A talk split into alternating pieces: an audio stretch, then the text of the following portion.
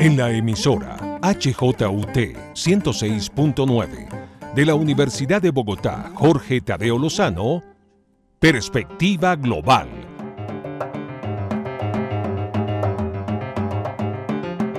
Un análisis a todos los cambios y retos que el siglo XXI le plantea al mundo. Presenta y dirige Doris Ramírez Leighton, experta en relaciones internacionales e investigadora de Asia-Pacífico.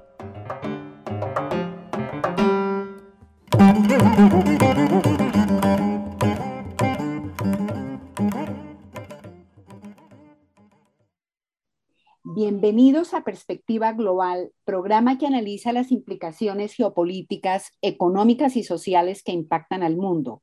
Hoy mi invitado es Humberto Márquez, periodista, profesor universitario, actual corresponsal de IPS Noticias en Caracas. Bienvenido, Humberto, y gracias por aceptar esta invitación. Muchas gracias a ustedes. Un saludo para todos los escuchas.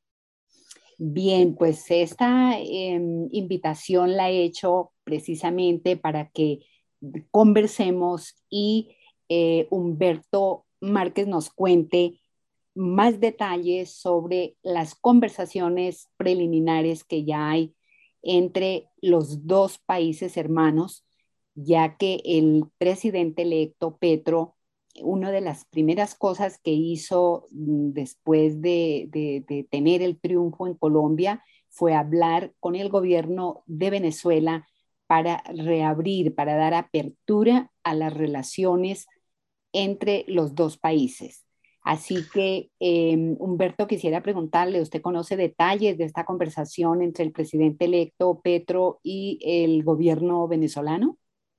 A raíz de esa conversación que sostuvieron el presidente Nicolás Maduro y el presidente electo Gustavo Petro, eh, ambos entregaron una declaración muy sucinta, un informe muy, muy escueto, señalando que ah, ah, habían conversado, sí, sobre el restablecimiento de relaciones, dando a entender que va a ser un proceso gradual y que va, debe abarcar los muchos temas de una agenda eh, tan intensa como es la de la relación entre Colombia y Venezuela. Eh, ha correspondido a los analistas eh, abundar sobre lo que ellos debieron tratar, ya que los dos mandatarios no ofrecieron mayores detalles después de esa primera conversación y no han vuelto a referirse específicamente al tema. sin embargo, bueno, es muy claro que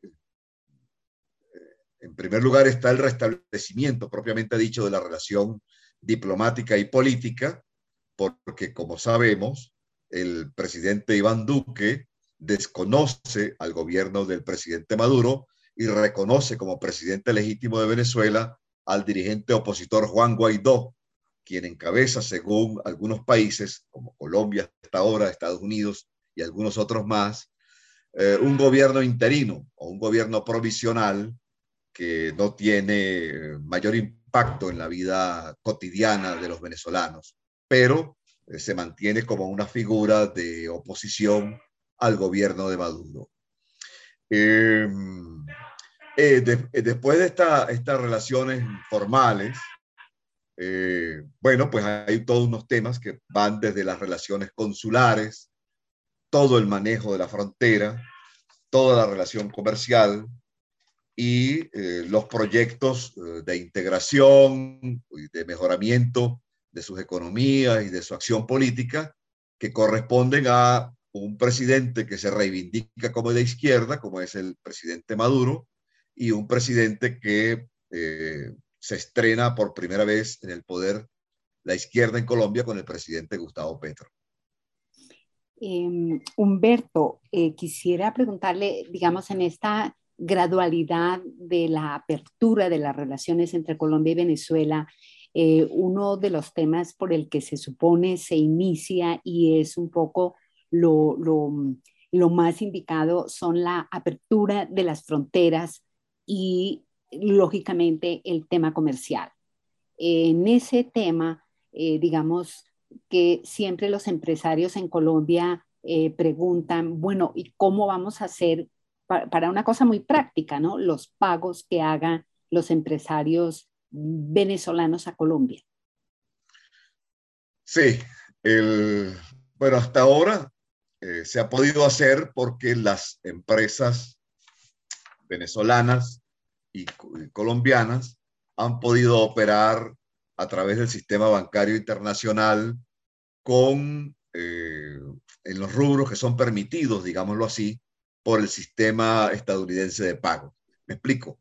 Estados Unidos eh, ha impuesto sanciones a Venezuela eh, y le impide que buena parte de sus transacciones internacionales financieras, pero no las que tienen que ver con determinados rubros, entre ellas el comercio de alimentos, de medicinas, etc.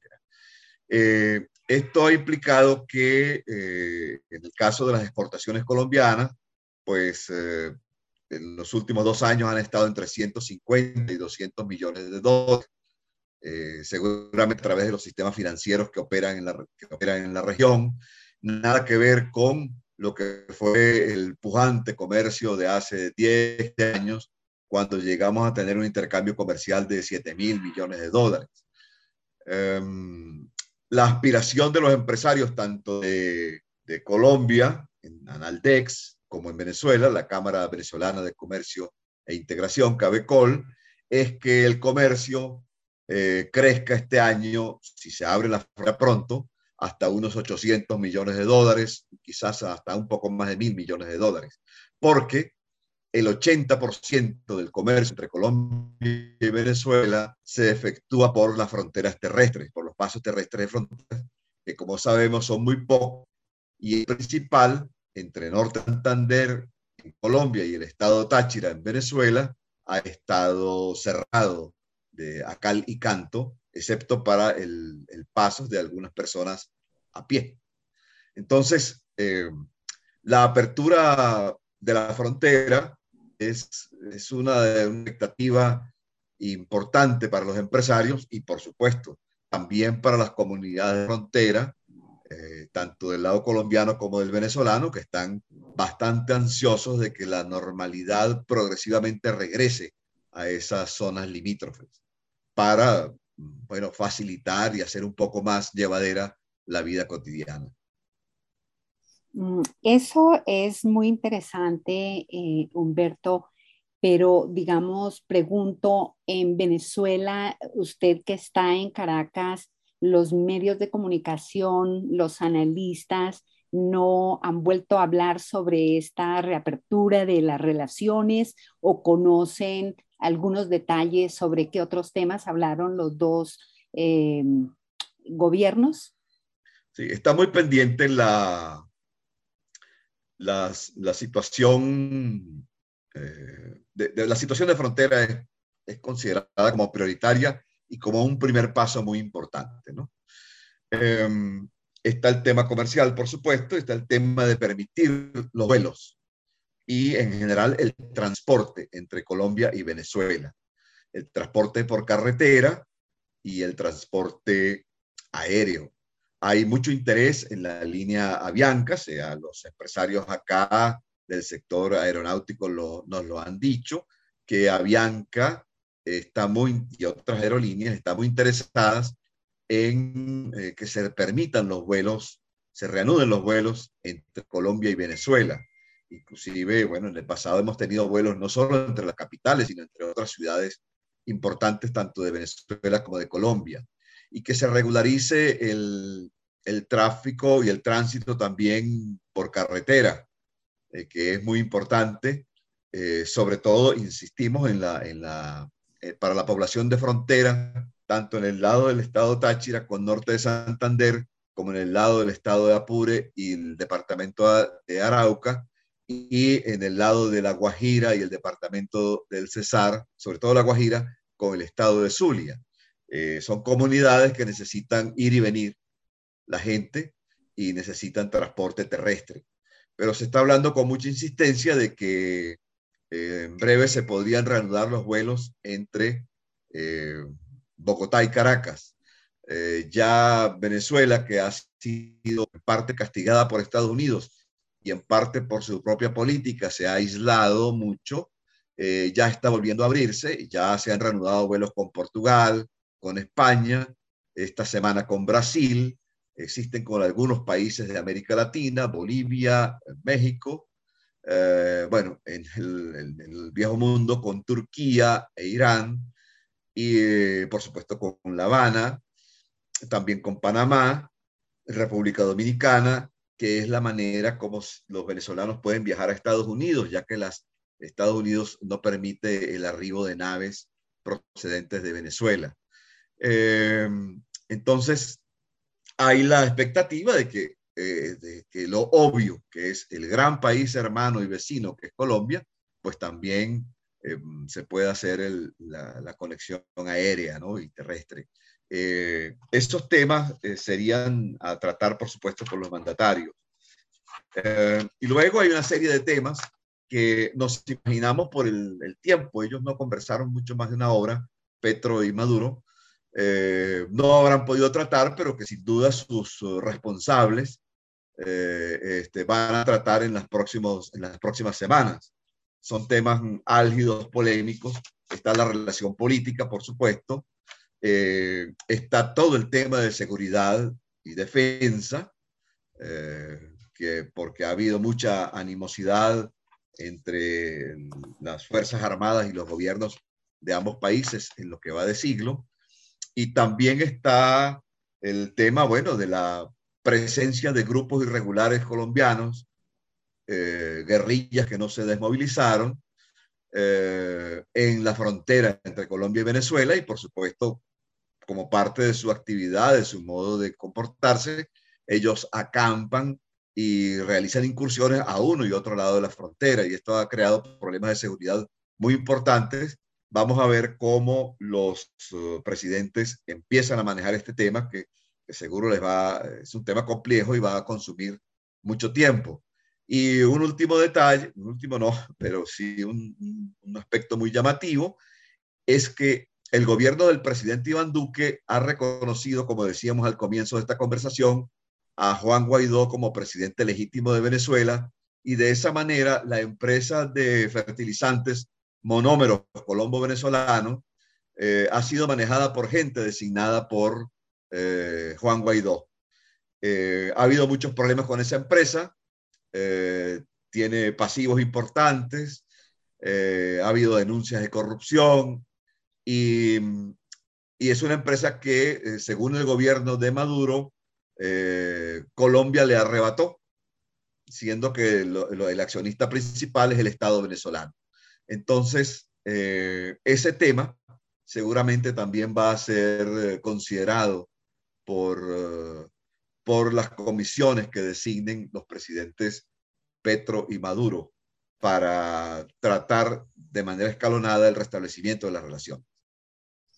Muy importante su información, Humberto, sobre todo los dos últimos temas que usted comenta, que son los grupos irregulares, que es quizá de lo más complejo, y sí, de la empresa Colombo eh, venezolana de monómeros. El presidente electo ha hablado sobre eso y, como usted dice, pues sencillamente debemos esperar que las comisiones traten estos asuntos para reanudar eh, normalmente ya las relaciones en todos sus aspectos. Bien, eh, aprovechando que tengo, que lo tengo a usted, Humberto, aquí en este micrófono, quisiera preguntarle por dos temas más. Uno es sobre cómo ve usted las relaciones de Estados Unidos con Venezuela.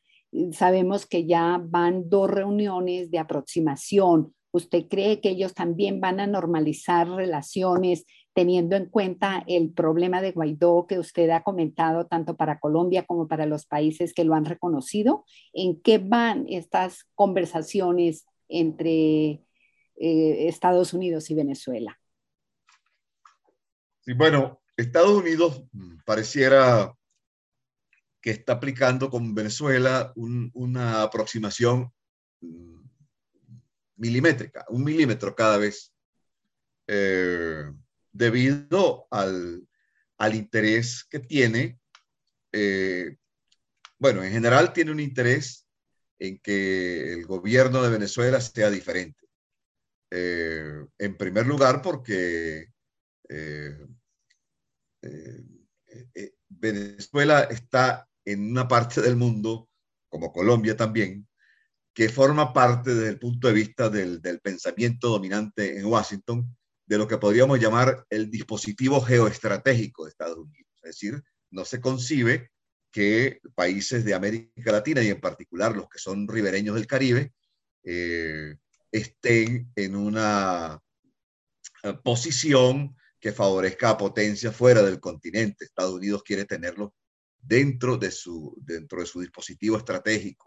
Eso es lo que explica fundamentalmente su oposición a Cuba. Y luego está que Estados Unidos pregona eh, un, ideario y unas prácticas con respecto a, la democracia, la libertad de expresión, los derechos humanos eh, y otra serie de valores que eh, desde su punto de vista están siendo eh, alterados en Venezuela. ¿no?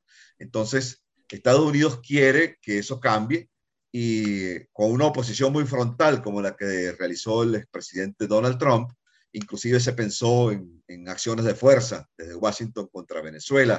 Y para hacer eso, los analistas militares en Venezuela toda la vida han dicho que eh, una operación militar eh, frente a Venezuela eh, debe contar con el, con el apoyo, con el respaldo o con, o con Colombia como base de operaciones. ¿no?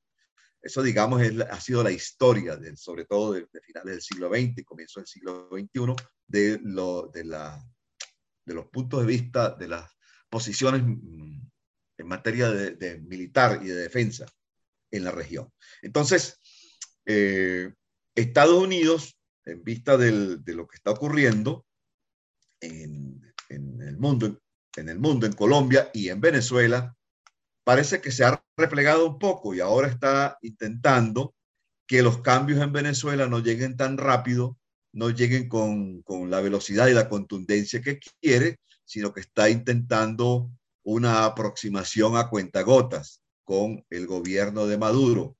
Quizá todavía no se llega a un restablecimiento de relaciones, pero bueno, se, están, se están dando pasos. Eso está muy incentivado por el conflicto eh, en la guerra de Ucrania, que como sabemos ha alterado por completo o, en buena medida mercados de energía, de alimentos, eh, de, fertilizantes en el mundo y eh, eso se traduce en aumento de los precios del, del petróleo y en general de los precios de la energía en Europa, Estados Unidos, impacta el bolsillo de los electores, de los contribuyentes en América del Norte, impacta mucho la vida de los consumidores en Europa. Y entonces es importante que las sanciones que existen sobre la industria petrolera venezolana se relajen un poco para que Venezuela pueda abastecer sus mercados naturales. Si no Estados Unidos todavía, por lo menos sí que pueda despachar combustible o petróleo crudo a sus clientes en Italia, en España, etcétera, que para de esta manera eh, impulsar a la baja o contener el alza de los productos petroleros. ¿no? Entonces, esa, esa situación hace que eh, Estados Unidos comience a flexibilizar un poquito las sanciones sobre Venezuela y para hacerlo eh, quiere que eso se realice como un, que eso ocurra como un resultado de los diálogos eh, interrumpidos hasta ahora entre el gobierno y la oposición en Venezuela. Por eso entonces los está animando, los está impulsando y también el gobierno de Maduro está dando muy pequeños pasos en el sentido de, bueno, de atender demandas de la oposición, demandas eh, del sistema de Naciones Unidas en materia de derechos humanos y demandas de los propios Estados Unidos. Humberto, eh, efectivamente entendemos que el interés en principio de Estados Unidos es porque necesita petróleos pesados de, Venezuela. He ahí su eh, aproximación en este momento a Venezuela. Pero mm, sobre la continuación de los diálogos en México, em, usted dice que va muy lentamente.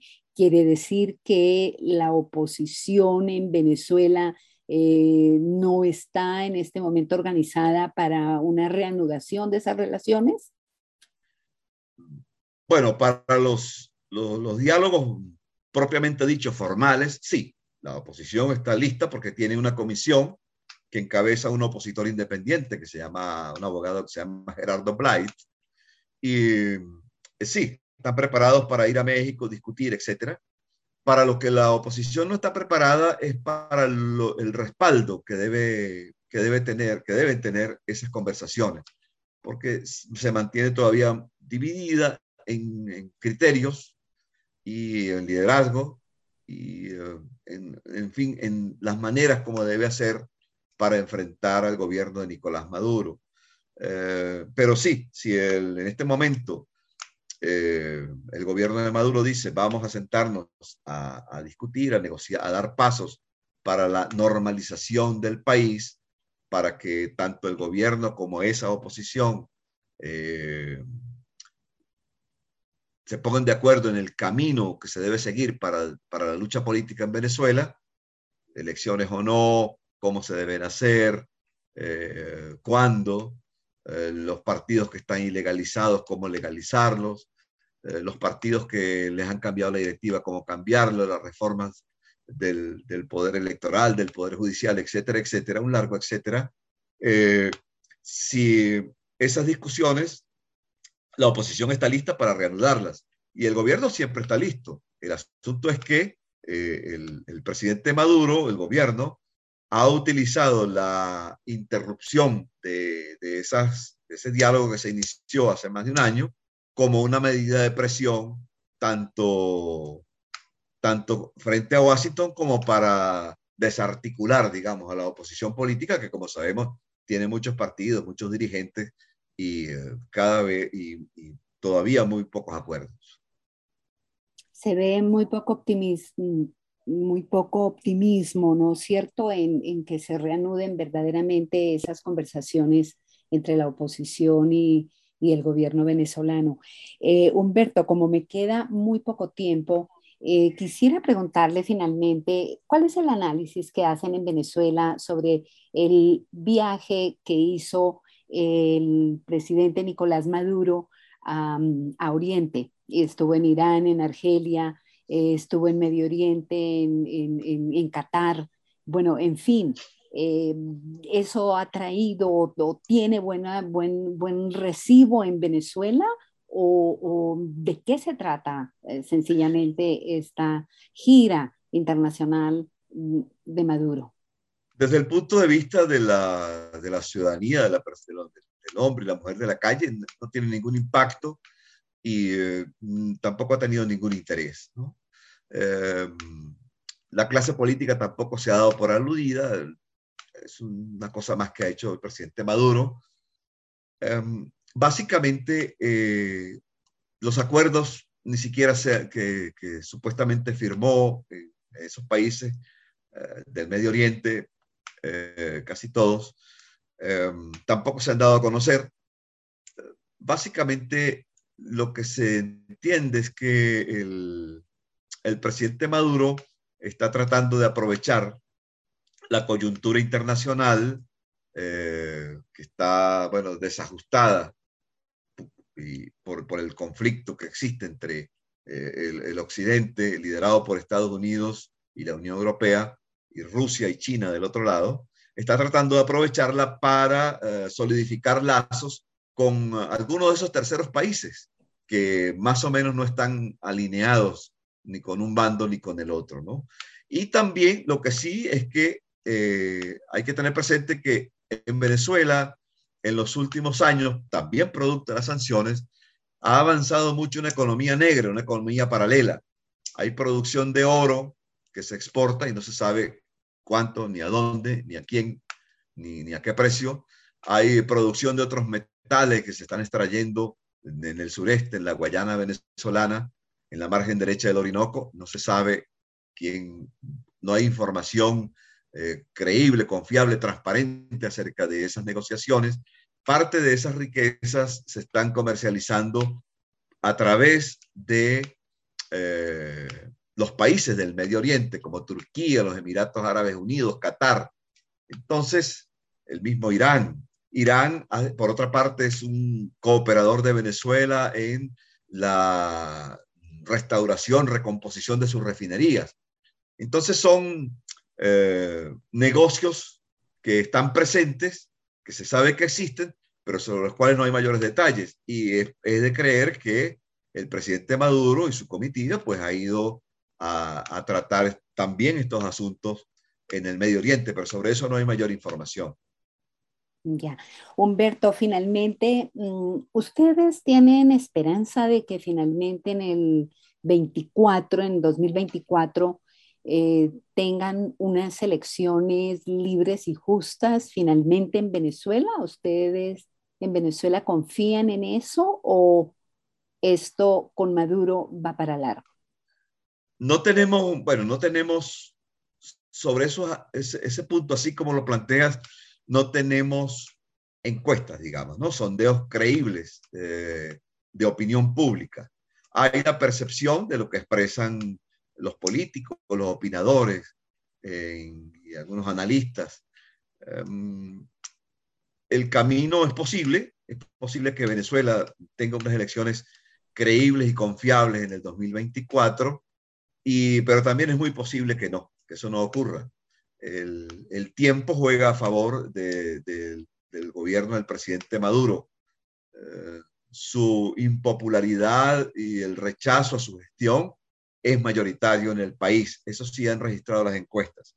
Sin embargo, eh, la capacidad de organización y los recursos con los que cuenta el gobierno y el partido uh, de gobierno, el Partido Socialista Unido de Venezuela, eh, no permiten, eh, colocan de nuevo como primera opción una reelección del presidente Maduro. Si, si las elecciones fueran el próximo domingo, Maduro sería reelegido porque la oposición está muy desarticulada. Si la oposición logra condiciones más o menos aceptables eh, y se unifica alrededor de un candidato y un programa, podría haber una opción de victoria opositora en el 2024.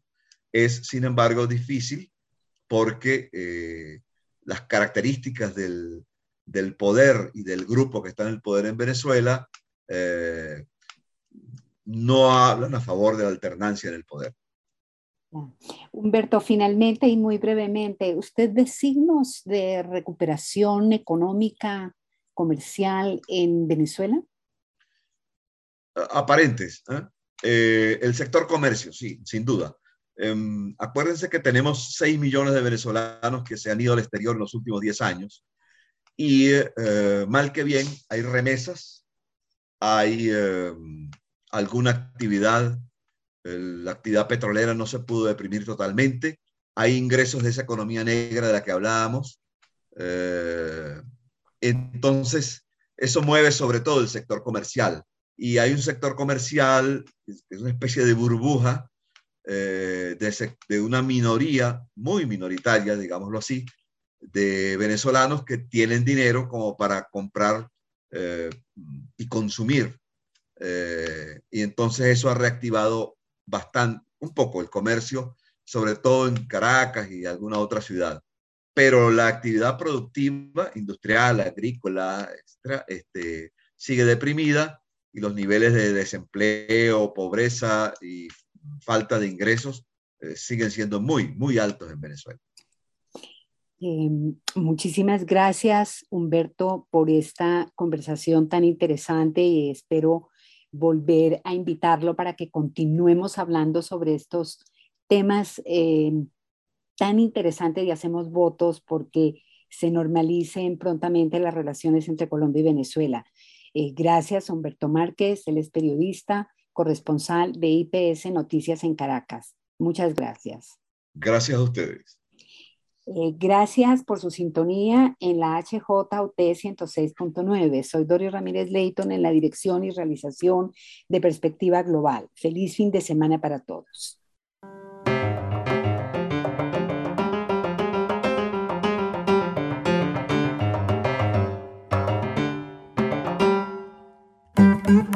En la emisora HJUT 106.9 de la Universidad de Bogotá, Jorge Tadeo Lozano, Perspectiva Global.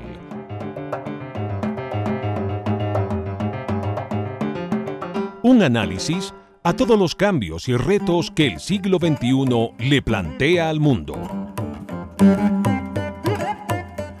Presenta y dirige Doris Ramírez Leighton experta en relaciones internacionales e investigadora de Asia-Pacífico.